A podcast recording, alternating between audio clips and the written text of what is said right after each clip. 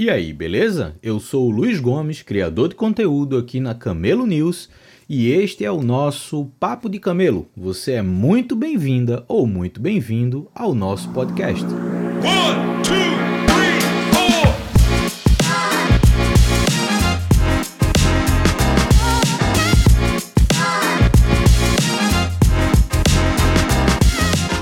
two. Papo de Camelo é um projeto criado para integrar um podcast à minha newsletter, a Camelo News.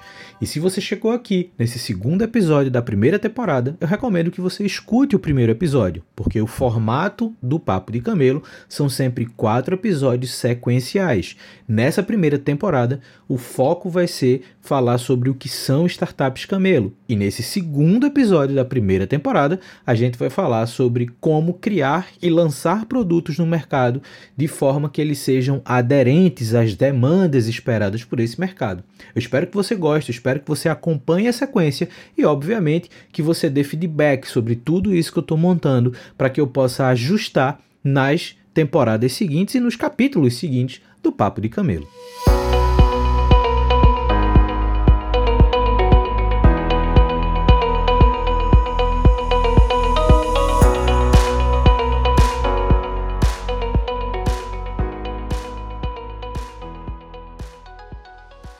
Quando a gente fala de produto numa startup, a gente está falando talvez do elemento mais importante dessa estrutura de negócio. Afinal de contas, se uma startup não tem um produto para apresentar ao mercado, ela não tem função nenhuma.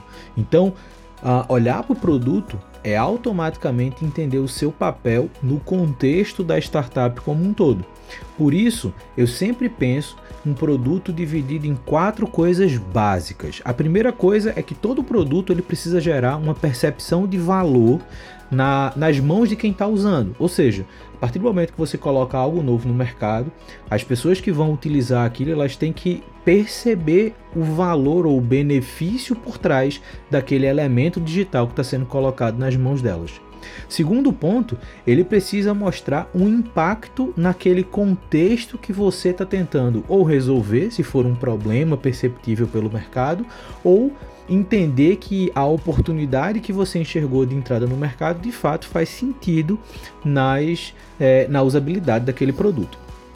O terceiro ponto é gerar resultado real nas mãos dessas pessoas, ou seja, não adianta você entregar um produto que com o uso as pessoas elas não percebam o que está mudando, né?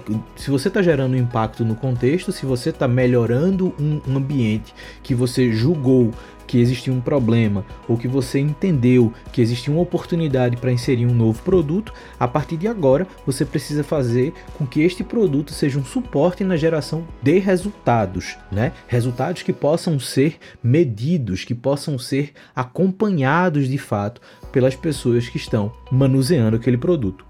E o quarto ponto, que ele precisa facilitar a experimentação, ou seja, é quando a gente fala da experiência, das integrações de funcionalidades e fluxos, de modo que este produto ele tenha uma sequência lógica para quem está usando. Então não adianta hoje você entregar um produto que tem um grau técnico de eficiência altíssimo, porém existe uma complexidade muito grande dele ser manuseado, que as pessoas precisam demandar mais tempo para aprender a usar o produto do que de fato tirando o melhor que esse produto pode dar. Então, quando você combina essas quatro coisas, você percebe ali uma base para você de fato perceber ou não se tem um produto com o mínimo de aderência ao mercado. Agora a gente vai passar um pouco mais sobre isso, entender como a ideia de produto surge desde o desenho de solução até de fato como isso é colocado na mão do mercado, na mão dos primeiros ou primeiras clientes que você eventualmente venha ter na sua startup. O produto de uma startup ele não nasce quando você coloca um aplicativo ou uma plataforma no mercado. O produto ele surge desde a motivação de criar uma startup, desde a hora que você identifica um problema de mercado ou você enxerga que existe uma janela de oportunidade para criar algo novo. E por que eu digo que nasce nesse momento? Porque a partir de então, tudo que você vai fazer vai girar em torno de obter respostas e obter percepções que possam impulsionar ou suportar a transformação deste cenário em algo tangível no viés digital, ah, com potencial de resolução ou com um mínimo de atratividade para consumo do mercado. Então, desde a hora que você começa a validar se aquele problema que você supostamente identificou ele faz sentido, ele é relevante, uh, desde a hora que você começa a pesquisar tendências de mercado para descobrir se uma oportunidade ela existe ou não, se ela faz sentido ou não, desde esse momento o seu produto, direto ou indiretamente, ele já está sendo construído. Por isso que a qualidade da validação ela é muito importante para que você aumente potencialmente a qualidade daquele produto que você está entregando. E mais do que isso, porque a gente pode vincular a qualidade à forma que ele é desenvolvido, a assertividade desse produto na hora que ele é colocado na mão do mercado.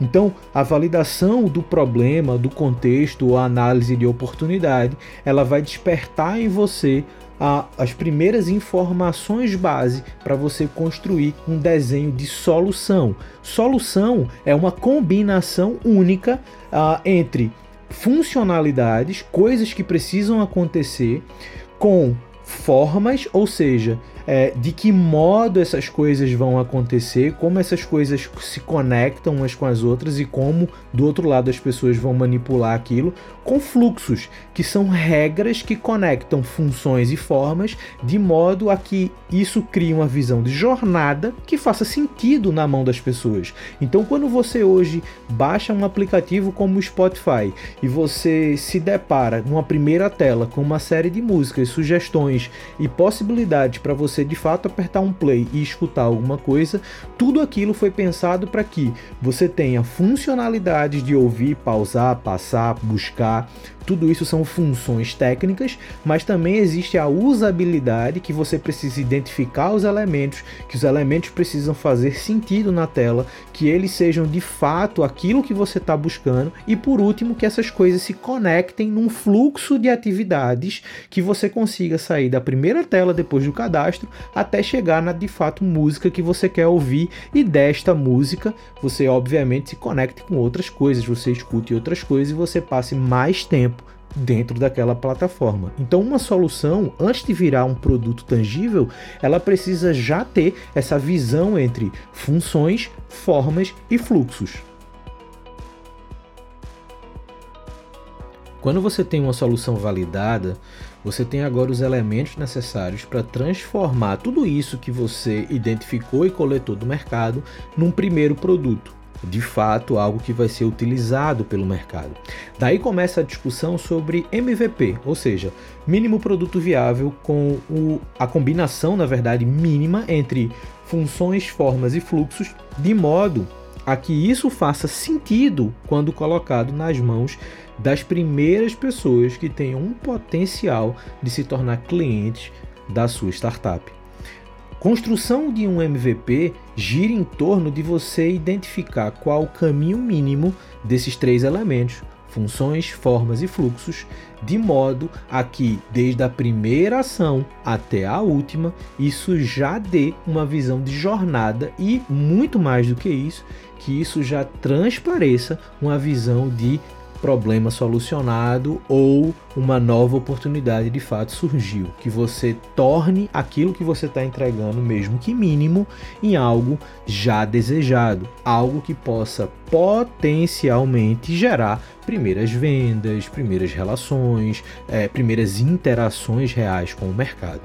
Então, a partir do momento que você tem os elementos para construir um MVP, o seu objetivo, quando a gente olha para a projeção desse produto dentro do mercado, é identificar o máximo de interações que você possa ter, o máximo de testes que você possa fazer, de modo a mapear bem quais são os fatores que vão fazer o mercado aderirem ou não um novo produto digital. Isso vai muito além da capacidade técnica de desenvolver um elemento digital. Vai muito além de você ter conhecimento técnico para escrever linhas de código. A gente está falando agora de você pegar elementos validados com o mercado, você pegar visão de cenário de concorrência, entender o que, é que essas pessoas e outros produtos estão fazendo, entender também o comportamento de consumo do seu mercado-alvo, juntar todas essas informações para criar estratégias de teste, estratégias de interação que te mostrem minimamente o que é que aquelas pessoas estão de fato buscando e como elas estão comparando um produto novo com aqueles que estão no mercado. A partir de então, você tem ali as informações, as interações e os testes para que você possa de fato colocar a mão na massa, construir alguma coisa e colocar aquilo no mercado. A partir do momento que você coloca um produto no mercado, o seu objetivo agora vai ser levantar o máximo de informações, coletar dados e analisar periodicamente esses dados para entender aonde você está acertando, aonde você está errando não tenha medo de ajustar essa rota, de ajustar suas estratégias. O mais importante para que você possa ter um produto aderente ao mercado é que você estabeleça e mantenha uma rotina de interações, que você provoque o mercado a te dizer o que é que de fato eles estão achando do seu produto, seja que seja um feedback bom ou não. A ideia agora é entender os dados, coletar essas informações, trazer para dentro, organizar, colocar na mesa e entender. Cara, o mercado ele está caminhando para o lado A. Então não adianta eu insistir numa curva de aprendizado para o lado B, porque isso não vai me levar a lugar nenhum. O importante agora é você seguir o comportamento de mercado, de modo que você aumente o interesse dessas pessoas em consumirem o seu produto. E esse aumento de interesse potencialmente vai gerar um maior interesse também no consumo pago do seu produto. E aqui a gente começa a falar de fato de produtos aderentes. Então, se você quiser falar de aderência de produto, o melhor o melhor elemento que você pode trazer para a mesa é o quão interessado o mercado está em pagar por aquilo que você colocou nas mãos dessas pessoas, mesmo que você esteja colocando algo com o mínimo de funções, formas e fluxos, isso já precisa gerar um interesse de fato de consumo. A partir do momento que você consegue fazer isso, a gente pode dizer que você estabeleceu o início de uma jornada para transformar aquele seu produto mínimo em um produto de fato aderente no mercado. Espero que você tenha gostado, espero que isso desperte uma reflexão sobre como você está pensando nos seus produtos. E lembra que o próximo episódio a gente vai falar sobre modelos de negócio com potencial de sustentabilidade, principalmente sustentabilidade financeira.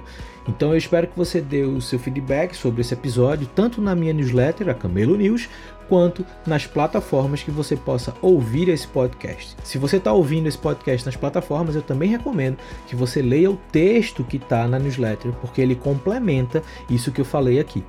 A gente se vê daqui duas semanas no terceiro episódio dessa primeira temporada do Papo de Camelo. Valeu e até o próximo episódio.